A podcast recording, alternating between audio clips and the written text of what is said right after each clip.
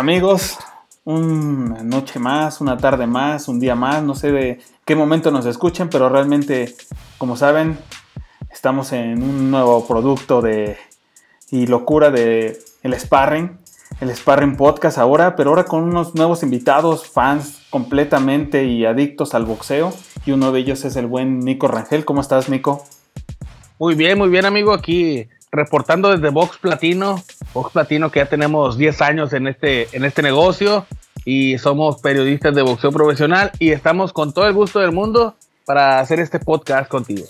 Oye Nico, y pues nos vamos a aventar tres rounds como pelea amateur, ¿cómo ves? Claro que sí, no, no, excelente, lo veo excelente, van a ser tres episodios de muy buena información para toda la gente que sigue el sparring y Box Platino en las redes que vamos a estar conectando este, este podcast. Así es, pues vámonos con el primer round, mi buen Nico. ¿Te late? Échele, una vez. Ok, pues round uno nos aventamos, mi buen Nico, y el primer tema que tenemos es la noticia del día de ayer. Floyd Mayweather regresa al ring, pero esta vez no regresa a un ring de encordado de boxeo, sino regresa a, tratar de hacer una locura en el MMA y ganar una la notación Nico?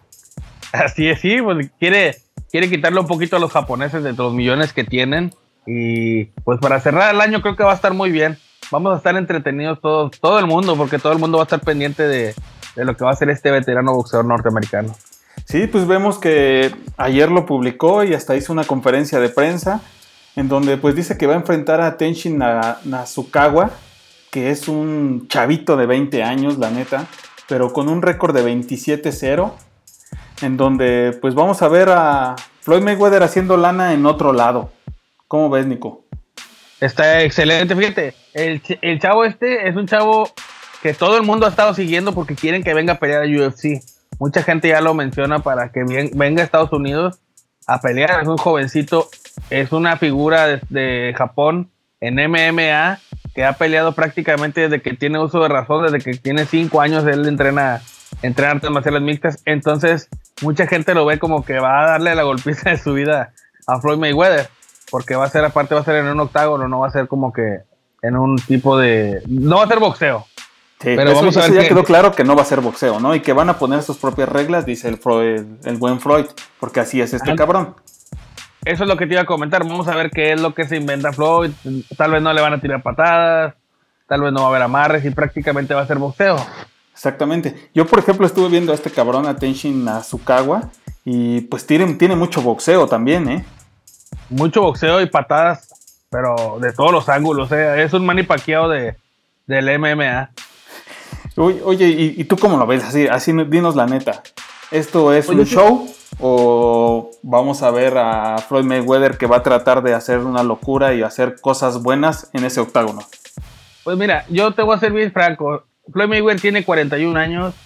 Creo que es un boxeador que definitivamente ya no tiene las facultades como para vendernos un espectáculo de primer nivel. No las tiene. Y en este momento de su carrera lo que él está buscando es dinero. Es más dinero, él ya tiene mucho dinero, pero quiere más dinero. Quiere seguir figurando le dolió mucho el golpe mediático que le dio Canelo al ganar esa cantidad de millones para la empresa DAG. Le dolió demasiado y creo que lo está haciendo nada más para decir, aquí estoy y mi orgullo está intacto. Creo que es la única razón por la que Floyd Mayweather está haciendo esa pelea. En Japón la toman como una pelea de exhibición, así lo mencionan muchas cadenas televisivas de Japón, en Asia. Exhibición de Floyd Mayweather 31 de diciembre en Japón. Así es, pues, sabemos que va a ser en Tokio exactamente y en el Saitama Super Arena, ¿no? Ahí es donde se va a hacer este tiro. Para mí también te lo digo así directo. Pues vamos a estar todos pegados para ver qué es lo que se le ocurrió a Floyd Mayweather y qué es lo que quiere hacer. No veo que vaya a haber, como tú dices, a su edad no tiene para darnos una exhibición de boxeo enfrentando a alguien que realmente se dedica al boxeo. Pero ahorita la lana está cabrona ya no tiene ahorita nada que hacer en el boxeo tampoco. O sea, por más que digan que, no le puede pegar nadie y todo, ya no se ve bien. Ya, ya es hasta desagradable saber que hoy va a volver a pelear. La verdad, e, es, es, la realidad. Lo hemos dicho anteriormente cuando han vuelto a boxeadores mismos mexicanos como el terrible Morales, que nada nos tienen ahí, pues, tristeando porque les dan sus golpizas. Floyd Mayweather correría el mismo riesgo si pelea contra el número uno en su categoría. O sea, no está él ya para eso. Lo que está haciendo es por remunerar un poco de dinero y, y hasta ahí. Para todos debe ser una pelea de exhibición. No esperen mucho de esa pelea. El joven, pues eso podría él también marcar su carrera en caso de perder. Podría sí, invicto. Así es. Está podría invicto, dice que lleva 27-0. Y, y, se vería mal, o sea, sería hacer el ridículo de su vida, porque él es un profesional, se mantiene invicto y es una gloria del, del MMA japonés, que es un boxeo que ellos inventaron. Se llama RIS, el torneo, los torneos que ellos hacen, y es un arte marcial diferente al que se hace acá en los Estados Unidos. Exactamente, pues vimos que eh, ayer subió su foto Mayweather ahí con, con, con sus nuevos guantes o sus guantaletas, en donde pues decía Rising, ¿no? De esta federación de combates de allá de en Japón. Oh, sí, sí. Ellos tienen todo, tienen todo su propio equipo, su propio ring. De hecho, ya ni te. Ahorita te dije que era un octágono, no te lo confirmo porque de hecho también pelean en cuadrilátero normal. Entonces, sí, para nosotros y para muchos es una payasada de Floyd Mayweather por generar dinero, pero el que sí perdería mucho es el muchacho. El japonés perdería muchísimo porque los japoneses son muy orgullosos y en caso de que él pierda y se vea ridículo, no se la va a acabar con la prensa japonesa y podríamos ver hasta su final, ¿eh? Ya Oye, pero a ti te, caerían mal unos 200 millones de dólares y quedar en ridículo unos días?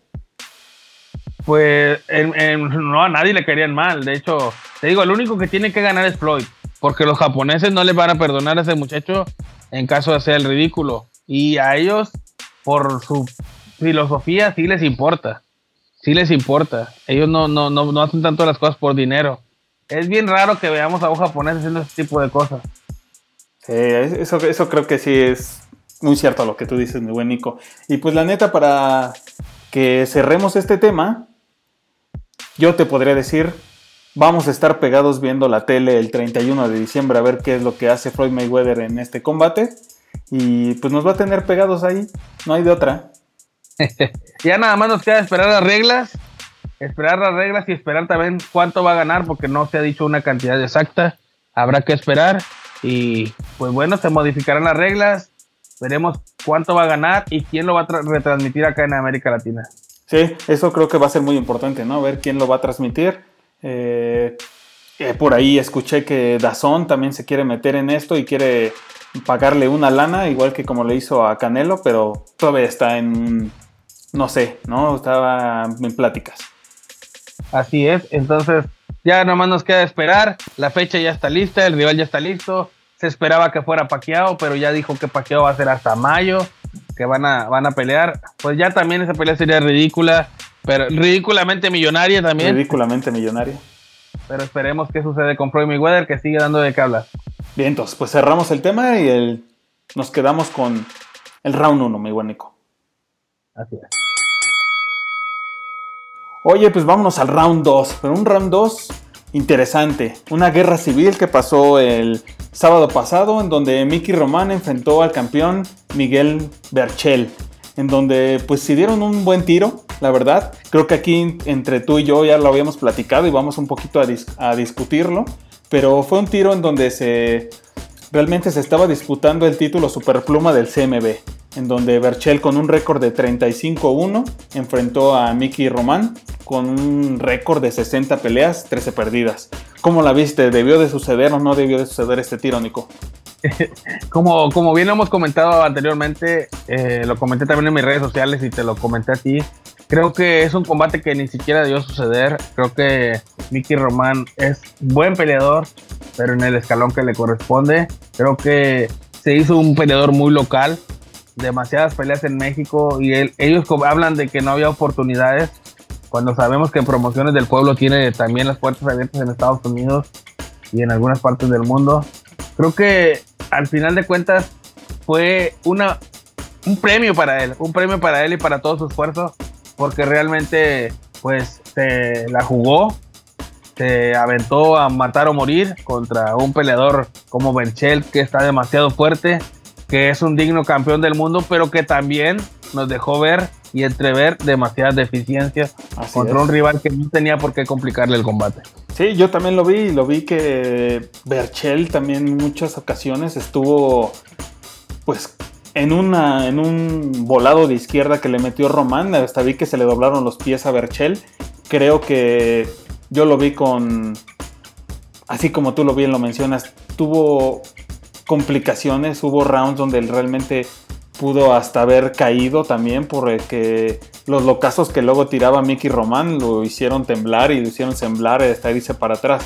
Pero creo que la esquina de Berchel también le ayudó, le dijo, ¿sabes qué? Tienes que boxearlo, camina todo el, todo el ring. Y pues yo también vi a un Mickey Román que no tuvo nada de cintura, creo que eso es el grave error que tuvo. Eh, lo que sí puedo resaltar es que fue un buen tiro para mí. Eh, salió su corazón que entregó Román. Y creo que es algo que también la gente le estaba pidiendo. O sea, querían tiros así. No sé tú fue un combate lo muy digno. Sí, fue un combate muy digno por parte de Román. Él con sus recursos hizo todo lo que le correspondía, soportó, castigó también. En, antes del knockout, él puso muy mal a Bercher porque se le vio cómo se le tambalearon las piernas. Pero ya no le alcanzaba, no le sí, exactamente, ya no le alcanzaba para más. Era, como dices tú, locazo, fueron locazos ya con la mirada al piso, este, ya fuera de técnica. El valor de Vicky Román no está en, no está en, en ningún tela del juicio ni en duda. Lo que sí está en duda y deja muchas dudas es la, la calidad de Berchel, porque Berchel sí dejó dudas, porque este combate era para que él lo ganara tranquilamente y no fue así. Independientemente de que todos los rivales te pueden complicar un, un combate, aquí el que se complicó la pelea fue el solo. ¿Por qué? Porque descuidaba la guardia completamente para, para ir a castigar y un peleador no puede volverse loco y hacer eso. Sí, no, no, lo vimos completamente. Hubo rounds donde pues estaba tratando de ganar a un solo golpe, ¿no? Pero también le vi unos buenos ganchos ahí al hígado que lo hizo, que creo que fue lo que la clave que hizo que Román se cayera, que estuviera round a round, pues abriendo la boca, este... Yo no podía ni caminar, Román. Ya no, ya no coordinaba las piernas, Mickey Román. Sí, sí, sí. La neta es que sí. A, a mí, fíjate, un, un, algo curioso, y siempre lo menciono porque la gente siempre lo menciona. Leía yo en algunos grupos de Facebook donde decían, es que así tiene que pelear Canelo, así tiene que pelear Chávez Jr., así tiene, o sea, comparando ese tipo de peleas. Yo creo que no. No, jamás. Que, no, no, no. Por, ejemplo, por ejemplo, en el caso de Oscar Valdés, intenta hacer ese tipo de pelea, ya hemos visto todo el castigo que recibe. Ya lastimó, lastimó una, su, quijada, ¿no? Una quijada quebrada, o sea, no puedes pelear de esa manera. Esa es una manera que nos gusta. Todo el mundo le gusta que salgan y se peguen y se, y se den al uno y uno. Pero el boxeo no es así. Hay que entender que el boxeador va a durar lo que dure sus peleas. Si una pelea se va a 12 rounds, su carrera va a ser muy corta. ¿Por qué? Porque van a ser boxeadores muy golpeados. Acá decían que Canelo tiene que pelear así. Yo a Canelo siempre le he considerado un boxeador muy inteligente, que no recibe tantos golpes. Lo vimos ante Golovkin que le dio menos de 20 golpes al cuerpo en dos, en dos peleas completas. Entonces, este tipo de peleas nos hablan de lo que hace un mexicano arriba del ring, pero también nos hablan de lo que no deben de hacer, porque Berchel sufrió castigo, mucho castigo de un boxeador que no tenía el nivel que él tiene. Berchel es un excelente campeón, pero también tiene que prepararse un poco más, en mi opinión, defensivamente, porque cuando ataca, abre completamente la guardia. Y sí, abre completamente la guardia, tú lo mencionas, por ahí vi unos golpes que estaba tirando hasta casi con las dos manos, o sea, de, dejaba completamente su guardia libre para que alguien que pudiera mover más la cintura, este, se quitara sus golpes rectos, pudiera mandarlo a la lona. La neta es que yo también lo vi. Me gustó, me gustó, o sea, realmente fue un show. O sea, si lo vemos del lado de la afición, me gustó. Creo que la gente también estuvo contenta. Dijeron, estas son como las peleas que quiere ver la gente, pero que un boxeador no debe de tener, como tú lo mencionas, la neta. Así es, sí, porque ese tipo de peleas son las que te cortan la carrera. Yo te puedo hablar de que Mickey Román salió demasiado castigado y vamos a ver cuándo regresa. Nada más para que se den una idea. Por ejemplo, Oscar Valdés no ha regresado. No, pues ya tiene nueve meses. Y no regresa. No regresa y hasta menciona que puede ser enero aquí en la Ciudad de México, en la Arena Ciudad de México, en donde pues haga su aparición uh, de nuevo, ¿no? El regreso después de esa quijada rota que lo castigó, lo, más bien lo castigó Quick.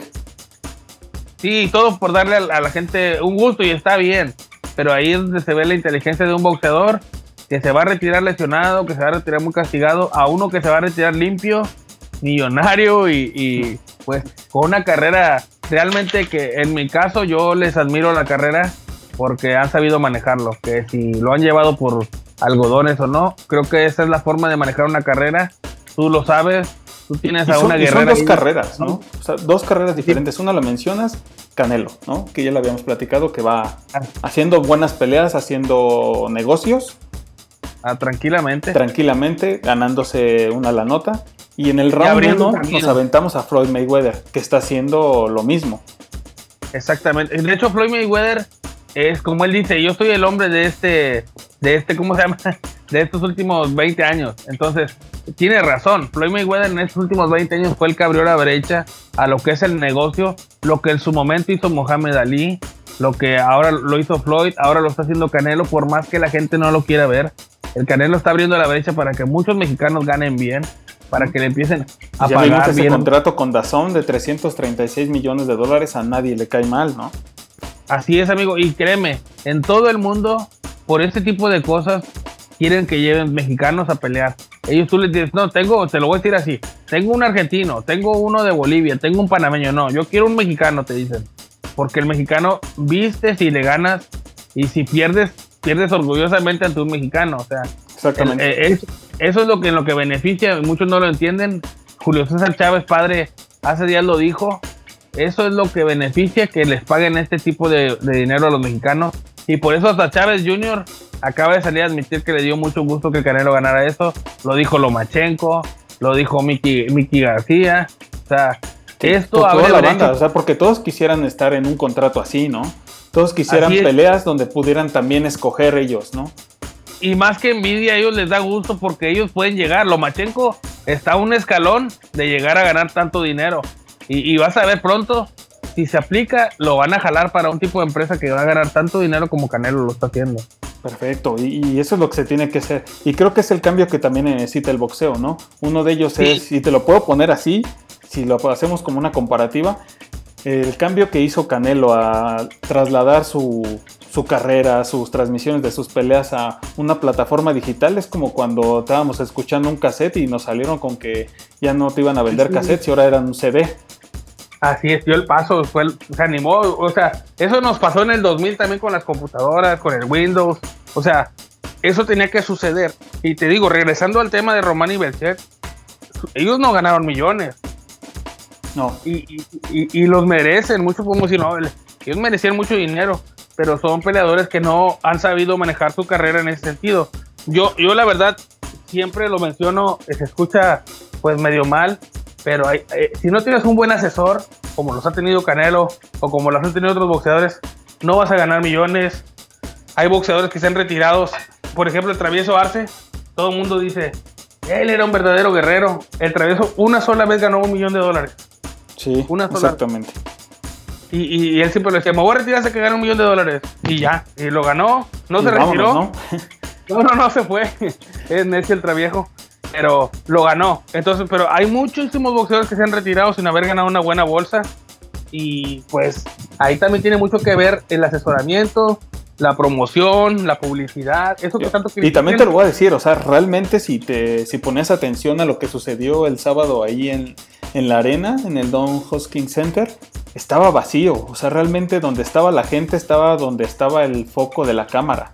Yo también lo noté desde que vi las transmisiones, vi una transmisión de una pelea anterior donde estaba completamente vacía la arena, pero después en la pelea estelar estaba vacío, la neta. Te voy, a, te voy a hacer un comentario al respecto, por eso yo no fui, te había comentado que yo iba a estar en este evento.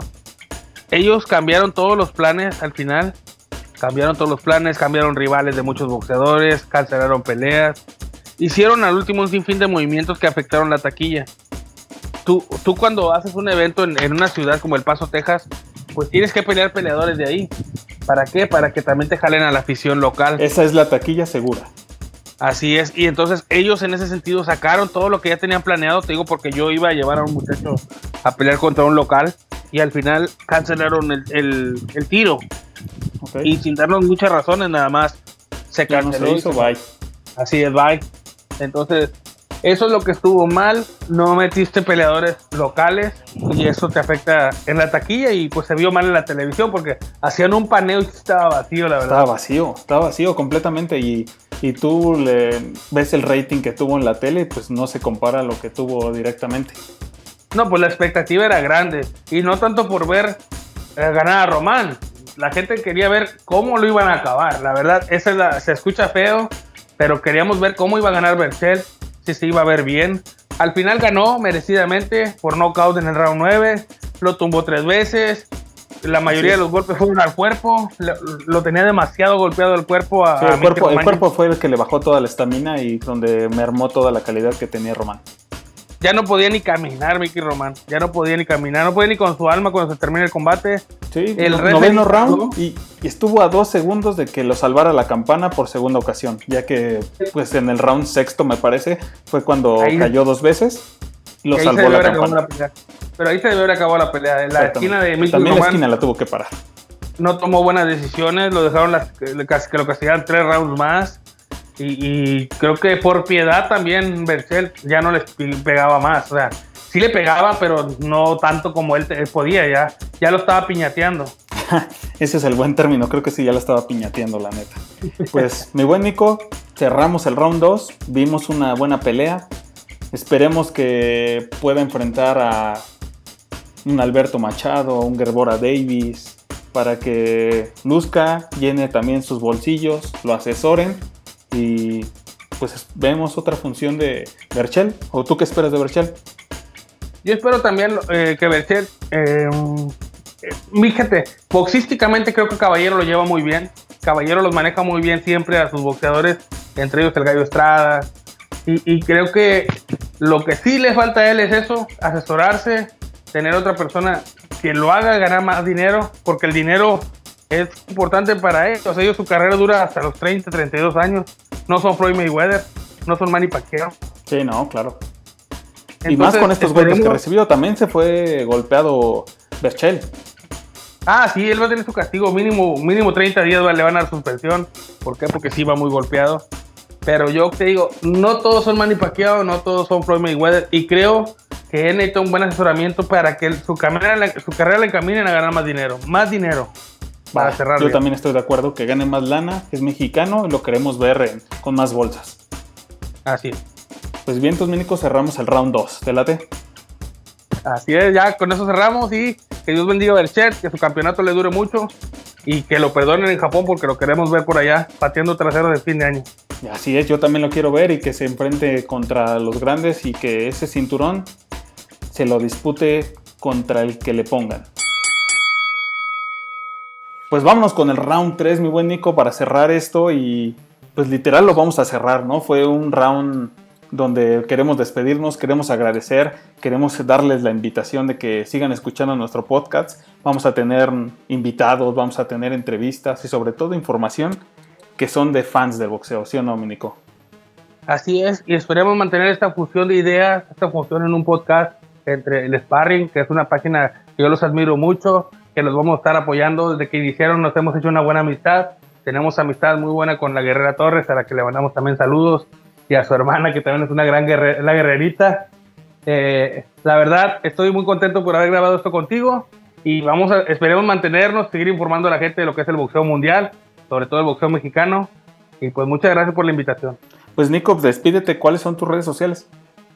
Mis redes sociales en Facebook es Box Platino, Platino y en, Twitter es arroba Nico Mexicano, adictos al boxeo.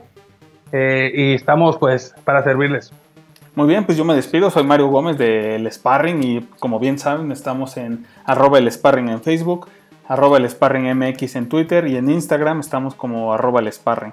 Entonces se termina nuestra primera sesión, nuestro primer podcast y espérenos la siguiente semana.